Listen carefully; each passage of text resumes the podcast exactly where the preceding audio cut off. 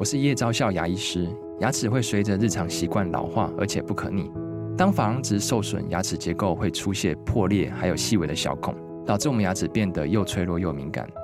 这边我真心推荐贝欧尼修复牙膏，内含 BioHAP 成分，搭配正确的刷牙习惯，经科学实证，可在两周有效让牙齿再矿化，修复受损珐琅质的细微小孔。相关资讯及购买通路，请参考资讯栏连结。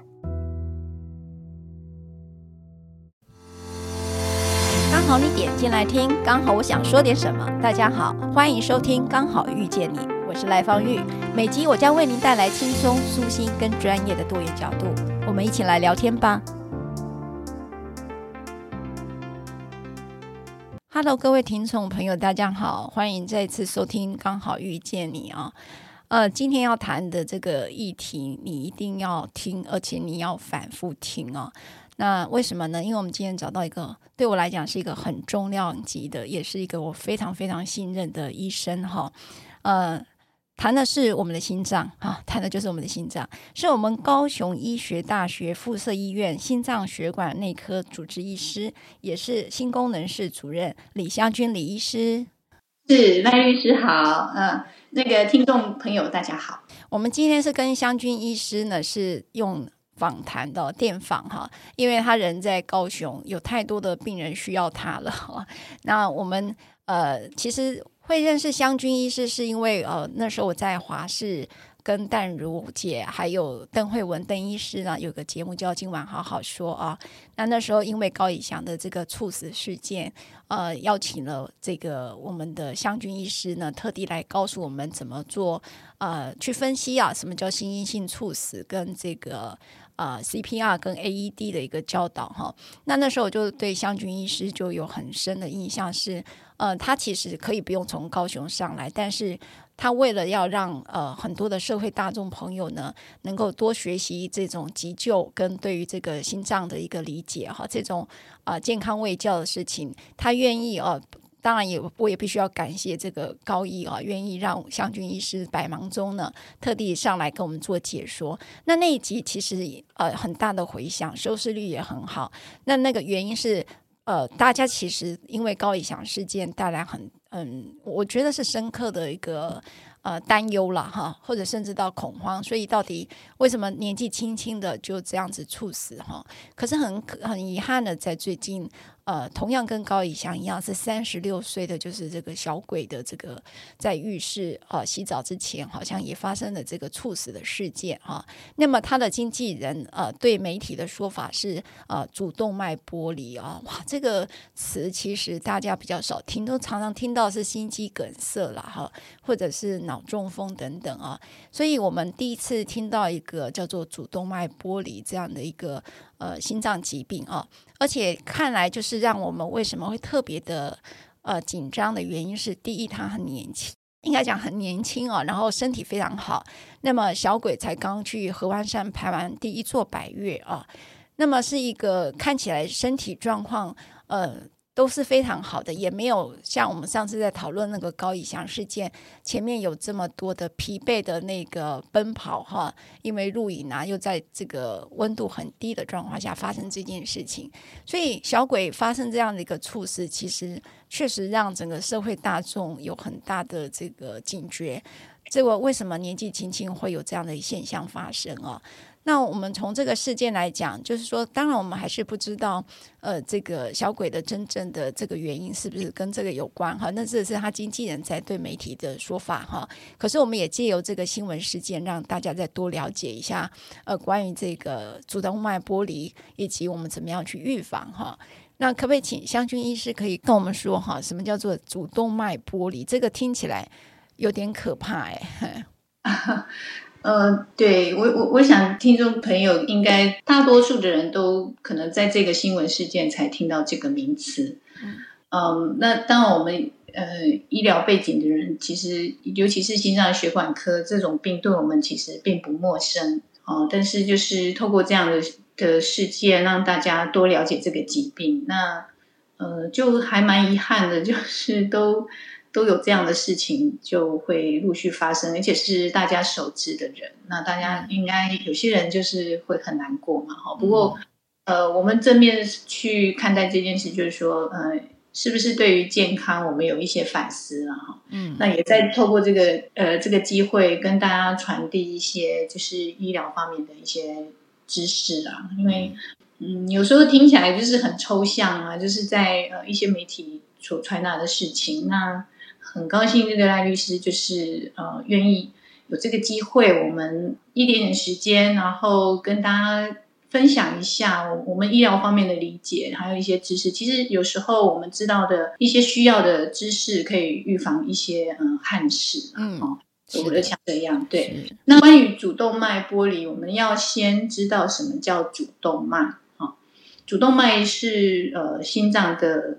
发出来哈所出来的一个大动脉，也就是主要的嘛哈，主要大动脉，那它就掌管我们全身。所需要的动脉和血液循环，这个好像我们的自来水啊，一定有主水管嘛，然后再分到家家户户。那身体也是需要这样循环，就是心脏把血液打出来之后，那主要的动脉就供应了嗯我们全身的器官啊、组织、细胞啊。所以主动脉可想而知是它的健康是对我们身体也非常的重要。那主动脉的那个形状的话，因为我们没有图片哈，但是大家用想象一下，或者说可以 Google 一下看主动脉的那个图。那么主动脉它是像一个拐杖形的啊，它的拐杖形短的那一边呢是接着心脏，啊，它就隔了一个主动脉瓣，然后呢它有一个弯曲的地方叫主动脉弓，嗯，那然后接下来就是往下行就是降主动脉，所以血流方向是从心脏出发。啊，之前的上升的上升主动脉，然后主动脉弓，然后降主动脉。那降主动脉走到我们的接近呃下腹部骨盆腔的时候，会分叉，就两条哦，两两大分支就往我们的呃两个下肢去走了。那当然，这过程中啊，主动脉有一些重要的分支。那主动脉第一个分支呢，分出来就是所谓的冠状动脉。啊，就是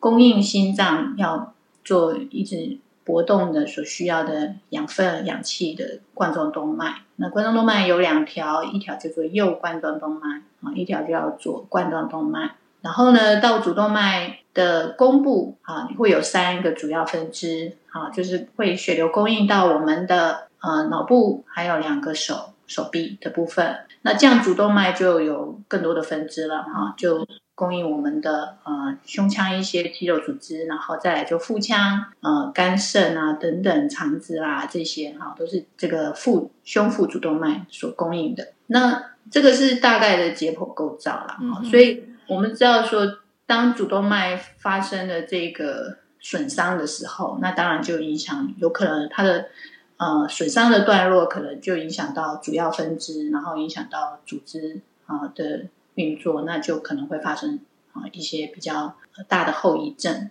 那剥离的话，代表的就是说，呃，主动脉的这个血管壁发生了裂开的状况。嗯嗯。那你能说主动脉怎么会没有事情？哦，这个都没有外力，什么怎么会去裂开呢？哈、嗯哦。那这一方面可能就要去想说，哎，主动脉平常它的血流呢？哦，它所承受的压力哦。其实是很高的啊，啊，我我们想说，哎，血压的话，哈，正常的血压是呃收缩压啊，也是心脏收缩所产生的压力啊，正常是一百二十毫米汞柱，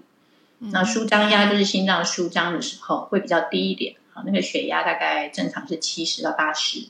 那这个血压，我们说血压如果过高哈，就叫高血压，血压超过一百四毫米汞柱哈，就叫高血压。那我们都知道说血压高就容易发生一些心血管疾病嘛，那所以高血压也是主动脉剥离一个危险因子之一了哈。这个待会我们可以再谈。那么你说那可是我没有办法想象啊，一百一百二或是一百四十毫米汞柱的压力到底是多高呢？哈，是我我想大家都可能做过健康检查或者量血压的动作的时候，那这个这个压脉带哈，就是这个气压带，就把我们的手臂哈。当它在施予压力的时候，它会有一个压力是高过我们的血压，然后再慢慢降下来，去找到我们的跟我们血压相同的那个点哈。嗯，所以在在压脉带在充气的时候，它秀的那个数字就是我们手手臂所感受到多少毫米汞柱的压力。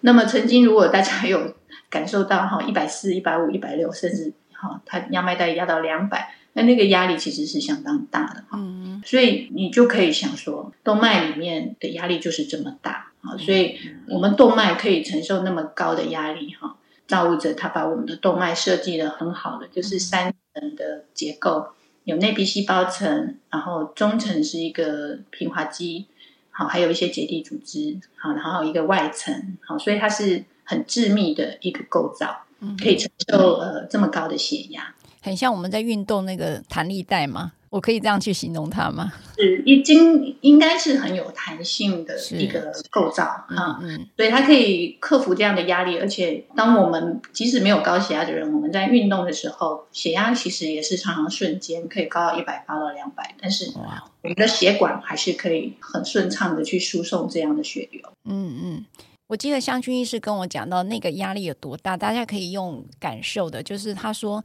当你在做这个呃。呃，血压的测量的时候，它那个越来越紧、越来越紧的那个、那个最紧的那个时候，其实也就是动脉它承受的那种压力，是这样子吗？是我们动脉压其实是一个脉波嘛，哈、嗯嗯，就是对，它是一个波，动脉波。那最高点就是哦，它当然不是持续那么高压，可是它最高点的话，就是我们所量的收缩压，嗯。对，那所以那个我们血管就是得承受这么这么 peak 这么高峰的一个压力哈、嗯嗯，而不至于说会会撕裂或破裂或怎么样。是，所以主动脉剥离其实刚才从湘军医师所讲的，其实它有很多的分支。从一个像拐状型来讲，所以主动脉剥离的情形，你是说从那个结构里头发生了变化？我我是这样理解是对的吗？是剥离的话，就是因为我们今天讲到的是剥离，不是破裂嘛。剥离就是啊，主动脉的壁层它产生了撕裂的状态。哈、嗯，那这已经不再是一层致密的结构，而是在中间，通常在中层的地方。它它的裂口通常是从内腔，也就是内皮细胞这边裂进去的，然后它没有整层呃穿壁式的。穿透，而是在血管壁中间撕裂开，所以就这个血液因为血压很大嘛，所以会把这个中层把它撕裂开，变成一个假腔。嗯，啊，所以真腔就是原来的水管血管的构造的通血血流的通道，那它产生一个假腔，那么它有一个入口，也是会有一个出口。好，它又有一个出口，所以它的血血液除了在原来正常的管腔中间运行，也可能就进去的假腔来流动。那这个时候主动脉它就有一个假腔，所以它就是一个剥离的状状态了哈。那有时候这个假腔就是去影响到主要的呃分支，主要的分支就可能因此真腔就被压缩到了。呃，就产生了一些大的变化，所以，呃，有些主动脉剥离当下它裂的的段落，就会影响它后续的临床表现。嗯哼，如果它裂的时候影响到冠状动脉啊，那就可能会有类似心肌梗塞发作的一个状况。所以，心肌梗塞其实本身也是含主动脉剥离的一个一个表一个现象，还是说它是一个另外一个病？是啊，没有错。我们我们呃，心肌梗塞，如果病人是以心肌梗塞，就心电图看起来是心肌梗塞哈，是急性的，uh. 那么我们一个鉴别诊断就是它是主动脉剥离的病哈所造成的哦，oh, 这是一个鉴别诊断。那那这种的处理的方式跟单纯的心肌梗塞就不一样。好，哇，对，我们在急诊上，所以病人的症状也是蛮重要的啊，就是他的胸痛的状态是单纯的像呃心肌梗塞的胸痛，还是说他有那种主动脉剥离的撕裂状态？好，还有在急诊，我们通常会有除了心电图之外，呃，胸部 X 光片也可以看到，因为会影响到冠状动脉，大概都是 Type A 嘛，哈，A 型，嗯，主动脉剥离，那在 X 光上面也会有一些征兆。让我们警惕说，哎，其实要小心，它不是单纯性心肌梗塞而已。偶尔在急诊没有直接诊断，但是在心导管室，我们也可以看到，从血管摄影上面可以看到主动脉有一个剥离的状态。这时候就赶快呃，变成不是只有我们内科呃能够救这个病人了，就要连外科医师都要一起来帮忙救治这个病。嗯，你知道我那个湘军医师，我有一个朋友哦，他其实呃。也是很年轻，他也是四十几岁而已了。哈。那他平常都很喜欢、热爱运动啊，他真的他的运动量很大。那我我其实看到他平常也就是一个健康宝宝，常常每次看到我说啊，赖律师要多保重啊，所以我你就知道他就是觉得他对他的身体就很自信了啊。嗯，就有一次他就去，就好像他就感，他觉得他感冒了，呃，就是有点腰酸背疼。然后呢，他就想说，哎，这个感冒怎么都没有好啊？嗯、他还想说，那发发个汗就好了。他也去去跑那个跑步机哦。嗯、然后前一天晚上跑，然后隔天他是挂门诊，就到医院挂门诊的时候，结果医生就检查一遍，就看片子，就抓着他手赶快跑。他说准备手术室，好说原来就说他就是后来我知道，就是所谓的这个这个叫主动脉剥离哈。那那时候他的家人吓坏了，然后他也看着大家说：“哎，你们在到底在紧张什么？”哈，然后他就进了手术房，他三天就从加护病房出来，然后他说：“你这个命真的捡回来。”那个医生就跟他讲，就是他之前曾经有一个病患啊，在那里几秒钟根本就在门口就倒了，就再也救不回来，即便是在急诊室啊。然后他那时候他就说：“你这种。”呃，主动脉剥离其实是属于 A 型的，然后呃，你竟然没有撕裂痛，哈，就刚才那，因为我们湘军医师在讲说，有些呃病灶是撕裂痛，一个心肌梗塞的痛是不一样的。他说其实没有啊，就腰酸背疼他没有。我说你的痛觉真的很很糟糕诶，怎么会有这种事情哈？那像这种情形，到底 A 型跟 B 型，我后来去查了哈，因为自己朋友，我就特别去查，好像说 A 型的猝死率其实是非常大的，就是这样吗？对，没有错，就是 A 型的，就是深主动脉这一段的从的范围去影响到。那不管它其他段落有没有，反正拐杖型这个深呃短的这一段哈，只要这一段有剥离啊，有影响到这一段，我们都叫 A 型。那当然有也有也有比较长的诊断的。那 A 型的话，基本上只要他还能够跟你讲话是活着，或者是说他还有血压、心跳，哈，这一定是紧急手术的适应症，就不是只有我们内科可以处理下来。那嗯，它的危险就在于，就是说，嗯，像您的朋友，就是那时候就是生死一瞬间呐、啊，真的是，嗯、嘿，就在悬崖边，在鬼门关这样。那很幸运，就是有人把他拉住。那么他他为什么会呃突然间？我们说它会有生命危险，是因为我们刚刚讲的说，主动脉是心脏连接的心脏嘛，哈。那么它裂开的时候，如果是深主动脉这一段，嗯哼，它有可能会破裂到我们刚刚讲说冠状动脉裂到冠状动脉的话，那因为右冠状动脉是比较容易会去影响到的。那右冠状动脉又是它的灌流区域又有啊管我们心脏跳动的节律。啊，我们心脏会每分钟可以规律的跳动，哈，像安静的时候、平静的时候，可能六七十下每分钟的跳动。有时候运动的时候可以快到一百多下，哈。嗯嗯。那是因为我们心脏有一群细胞，啊，叫窦房结，这个细胞会自主的放电，啊，它放电的频率就会决定我们心脏跳动的频率。因为它的放电呢，可以传导到、传递到全全个心脏的来做收缩。所以它放电的频率可以掌控我们心脏的节律。那么这个窦房结的构造呢，它也需要养分，它需要氧气。它的血液供应来源就是右冠状动脉。嗯。所以当主动脉剥离，如果说是 Type A，它又影响到冠状动脉的时候，那右冠状动脉没有被影响到血流了嘛？哈，那窦房结可能就失效了，哈，就没办法。好的放电去控制我们的节律，那我们心脏这时候没有东西，没有人发号施令，本来司令官就 好倒下去了，那有可能就突然间所谓的心律不整、心室颤动啊，或者俗称说心脏麻痹，他就没有办法好好的同步的收缩，所以这时候马上没有有效的循环跟血压，那病人就直接倒地了，就 collapse，嗯、对，这就是马上进入到休克的昏迷状态。好，那这个是一个。呃，突然间 collapse 就是呃，就是整个垮台。那另外一个可能性就是主动脉呃裂到心包膜啊，因为连接了心脏。那我们心脏其实有一有两层心包膜啊，所以有心包腔。心脏是在这个心包腔里头，心包腔腔室里面有非常少许的这个组织液，所以我们心脏在搏动的时候呢，它的摩擦力是很低的，因为有一点点这种润滑的作用。好，但是心包腔的压力，其实在这个心包腔里面的压力其实是很低的。啊。嗯，所以我们心脏呢，搏出之后呢，啊，收缩之后啊，是需要舒张，再把静脉，就是我们全身的静脉要回来心脏啊，包括呃四根肺静脉，还有呃体静脉，就是上腔静脉、下腔静脉，啊，就是体循环跟肺循环的静脉回血要回到心脏。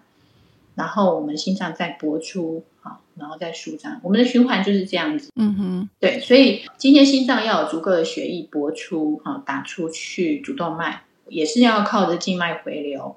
能够回来心脏嘛，哈、嗯。那心脏就是接受这个肺静脉充氧血，然后再打出去主动脉，给充氧血，就是有含氧量很高的血液输送到组织。那么这个其实我我想听众应该在生物哈小学、国中生物可能学过哈，就是印象不是很深刻，不过大概真的真的都忘记了，对，知道说循环是这样一回事。是那所以心脏的收缩功能也很重要，舒张功能也同等重要，还要血液还要回来啊哈。是那那个回流是怎么回事？就是静脉本身就没有什么动力系统，它是用压力差的方式回来。嗯，所以呢，我们的呃体静脉就是下腔静脉、上腔静脉的呃血压其实很低的，大概都是几个毫米汞柱。好，然后它回到心脏右心房，右心房的压力也是正常是二到六个毫米汞，所以压力是血流的方向是呃高压往，我们说水从高处往低处流，血流也是从高压往低压的方向去流动。好，是。那那，所以我们心心脏的这个心心包腔里面的这个压力其实是很低的，但是你你你知道主动脉剥离的时候，如果裂到心包腔的时候，那个血就整个灌到心包腔，啊，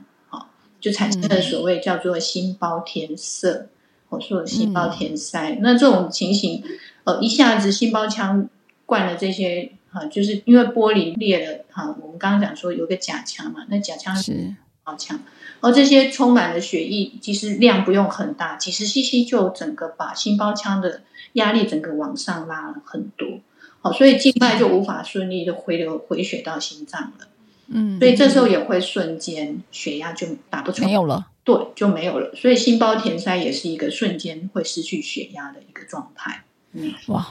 这个听起来有有点让人家很有点怕嘞，哈。所以，到底是什么原因去诱发这样的所谓主动脉剥离的这个情形？因为如果真的到心包经，我我看我猜我那个朋友应该算真的运气命大了。嗯哼。那这些是可以预防的吗？还是说什么事情诱发了他这个？是因为运动吗？嗯，有些人确实是在运动当中发生的事情，但也不绝对是哈。那么，大部分的主动脉，我们刚刚讲说，主动脉健康的血管壁是可以承受这么高的血压啊。可是，当血管壁不健康或者不正常的时候，那这件事情可能就对它就比较容易损损伤。那大多数的主动脉剥离都是后天的因素哈，比方说高血压啦，哈，什么动脉硬化、粥状硬化。那血管有弹性的话，它是嗯可以顺应这个应力嘛，哈，这个压、嗯、这个 tension，我们说 tension 就是一个张力。可是当这个血管如果说动脉硬化的时候，最常见就是高血压或是其他的呃慢性病，哈，比方说高血脂或糖尿病等等，呃老化让这个血管已经不是那么有弹性，它有一些周状硬化或者甚至钙化的状态，它的血管里面可能有一些动脉硬化斑块。那么血管只要钙化，你看硬碰硬哈，这个就容易、嗯、对。又尤其血管的周状硬化不是整个三百六十度哈，整圈的都都是一致的状态，有的地方比较硬，有的地方又稍微有弹性。那这时候如果一个瞬间的血压没有控制好啊，一个压力出来，它可能就在诶软硬中间就裂开了哈。大家可以想象一下这个物理原理，就压力的关系。那只要。嗯呃，血管内腔这个内皮细胞层有裂开了的状态，那个血压就这个压力就可能会从裂口进去，就是造成剥离的一个状况状况。嗯，对，那这个是嗯比较常见的主动脉剥离的的，就是高血压先造成动脉硬化哈等等这样后续的变化，这需要经年累月的变化。那有一些是像呃新闻事件的这个比较年轻的 case，它就不是。这种常见的就是比较少见的，像呃，它的结缔组织可能有问题。就我们一开始介绍主动脉的整层的结构，这个致密的结构，它其实是好需要很这个很致密的这个结构，好，包括结缔组织。那结缔组织就是有一些呃，这这个构造哈，可能因为先天基因的问题，它的结缔组织就比较弱，比较容易断裂啊。那么就有可能在那个某些各种各样的条件底下哈，全部所有的条件都都到那个地方，它就裂开了。所以听起来就是说，呃，如果是血管壁是硬化的话，是跟高血压也是有关联性的。可是年轻人，呃，如果说都没有这个高血压的病史，也没有心血管的问题啊，像譬如我刚才讲我那位朋友，他其实平常就好像似乎了哈，也许他是疏于检查，也有可能。那这种情形也有可能是主动脉剥离的一个潜藏性的一个患者吗？嗯，通常，所以我们说，呃，一些慢性病，像高血压的病人，我们都会一直强调说，血压的控制是非常重要，因为，呃，高血压有很多慢性并发症嘛，哈，嗯，像是，呃，心脏肥厚啦。后续性衰竭，然后动脉硬化等等。那么主动脉剥离其实是高血压的急性并发症之一啦，哈，就就或者是说高血压有的是脑溢血，就是脑血管破裂，这就是这个都是跟血压啊，你血压如果控制的。呃，越稳定，那你发生这种急性并发症的几率当然就可以大大的降。那么这种典型的高血压造成的主动脉剥离，其实好发年纪大概呃是五十五十岁到七十岁左右之间的，这个比较平均年龄大概是介在中中高龄的这个层。是，但是主动脉剥离里面有呃有大概一层多哈是比较，它是属于我们刚刚讲的比较特别的，是结缔组织先天的。比较弱的关系，好，比方说呃马凡氏症啊等等，那他、嗯、那他他就有一个有一个家族性遗传性的状态，嗯，马凡氏症我看到媒体报道啊，就是呃在网络上的哈，他就好像说用你的大拇指往下压四根手指头，呃可以包不住你的大拇指，还是那个大拇指？这样讲好了，我觉得湘军医师来告诉我们什么叫马凡氏症的一个表征，我们可以判断的。呃，马凡氏症其实它是一个症候群啊，好，它不是呃，它就结缔组织比较弱，所以它其实呃不是只有呃主动脉剥离这个可能的病症啊，哈，主动脉剥离当然是它属于比较严重的病症，嗯、那但是它其实从关节的部分都比较松嘛，哈，所以可以做一些检查，大概可以。嗯，去看说是不是？但是它外观上通常也比较特别，就是说比较高高瘦瘦的，那嗯，手手指脚趾都比较细长啦，哈，等等，嗯嗯，皮肤啦，或是眼睛那个水晶体啦，呃，都有一些特征。那但是不是说所有的马凡氏症看起来都是一样的哈？那以心脏血管是我的专科，我比较熟悉的就是说，常常会有这个瓣膜，比方说二尖瓣脱垂、三尖瓣脱垂这种事情哈，还有主动脉。比较容易扩大啊，因为我们主动脉受到这么大的压力哈，但它的结缔组织比较没有那么强强韧，所以它的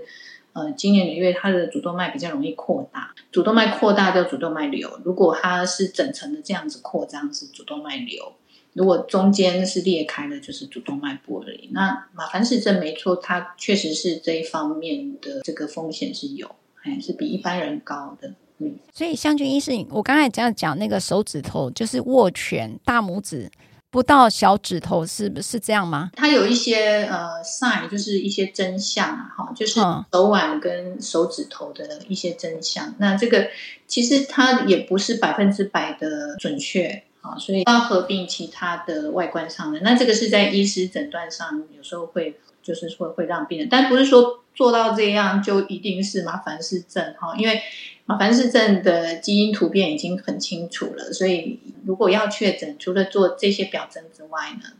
好，外观的特征当然，如果呃你是比较属于很高瘦型的，像蜘蛛人哈，说像蜘蛛形态身形啊哈，那么如果你你觉得哎，我怀疑你可以找医师来咨询，然后确定诊断就是做基因的。定型就是 genotyping 就是 F、嗯、FBN1 Fibrilin 的那个基因的突变，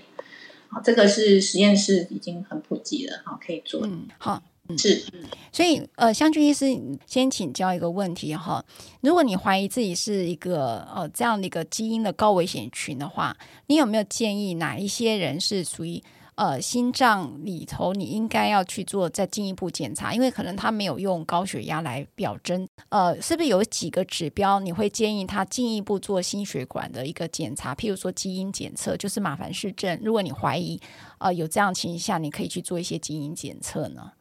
呃，其实基因检测现在也是越来越普及，我想这个是呃另外一个很大的议题嘛，哈。嗯、那么呃，应该这样讲，就是说。高高风险的族群，哈，就是嗯，比方说你一等亲，或者说你家族史里面，啊，有这种呃不明原因或心因性猝死的家族史的话，嗯，这这样子的族群，这样的都都是需要诶去咨询，然后做一些心血管的好检啊医师的就诊，然后。呃，看看是有没有呃，我们通常都是心电图啦、X 光这些表征看一下。那如果有必要，再进到那个基因检测的部分。嗯、对，那么如果说呃，你家族史里面有心因性猝死，那其实心因性猝死的呃鉴别诊断也不是只有这种好发主动脉剥离的疾病，还有一一些然后心肌病变啦，哈或心律不整等等的。那么这个就是属于呃。医医医疗专业心脏专业科的范畴，那也有病人，就是说他被我们诊断出是，就是说猝死的高风险的个案哈。那我们也会主动告诉他说，你要让你的小孩啊，在即使没有症状，就是得接受筛检的检查啊。嗯、那么就是希望能够提早预防一些不好的事情发生，对。是，好，我们今天谢谢湘军医师哦。其实我们呃，对于主动脉剥离这件事情，究竟怎么预防啊？还有哪一些事情呃，我们日常生活当中特别要注意的？我们可能期待我们下次请湘军医师再给我们多一点点的建议，那也多一点点提醒。原因是这样的，就像已经入秋了啊，今天台北其实就已经转凉了。那秋冬似乎也是呃心血管的高危险的季节了哈，这是我我我的理解了啊。但这些是可能，所以我们特别希望湘军医师再给我们多一点建议。那我也知道，在这个媒体报道之后，湘军医师那边应该很多的病人都在担心自己有没有主动脉剥离了，因为呃，他那个猝死的状况是让人家完全呃不知道怎么办的。那当然也跑来一个议题，如果你是一个独居者，那么其实上次湘军医师也告诉我们怎么做 CPR 跟 AED 啊。可是如果你是一个独居者的时候，对于有心血管疾病的人，尤其这这个天气转凉了，那变化也比较大了，在凌晨起床的时候有没有特别要注意的？那我们都在下一集的时候再请湘君医师给我们一些建议。谢谢湘君医师，谢谢。好好，谢谢。如果你喜欢我分享的内容，欢迎订阅。想请我喝杯咖啡，欢迎打赏，我们会全数捐给儿少权心会。如果你想要更了解二少全新会，在每集详细内容都会有介绍。大家下次刚好遇见时，我们再来聊天喽，拜拜。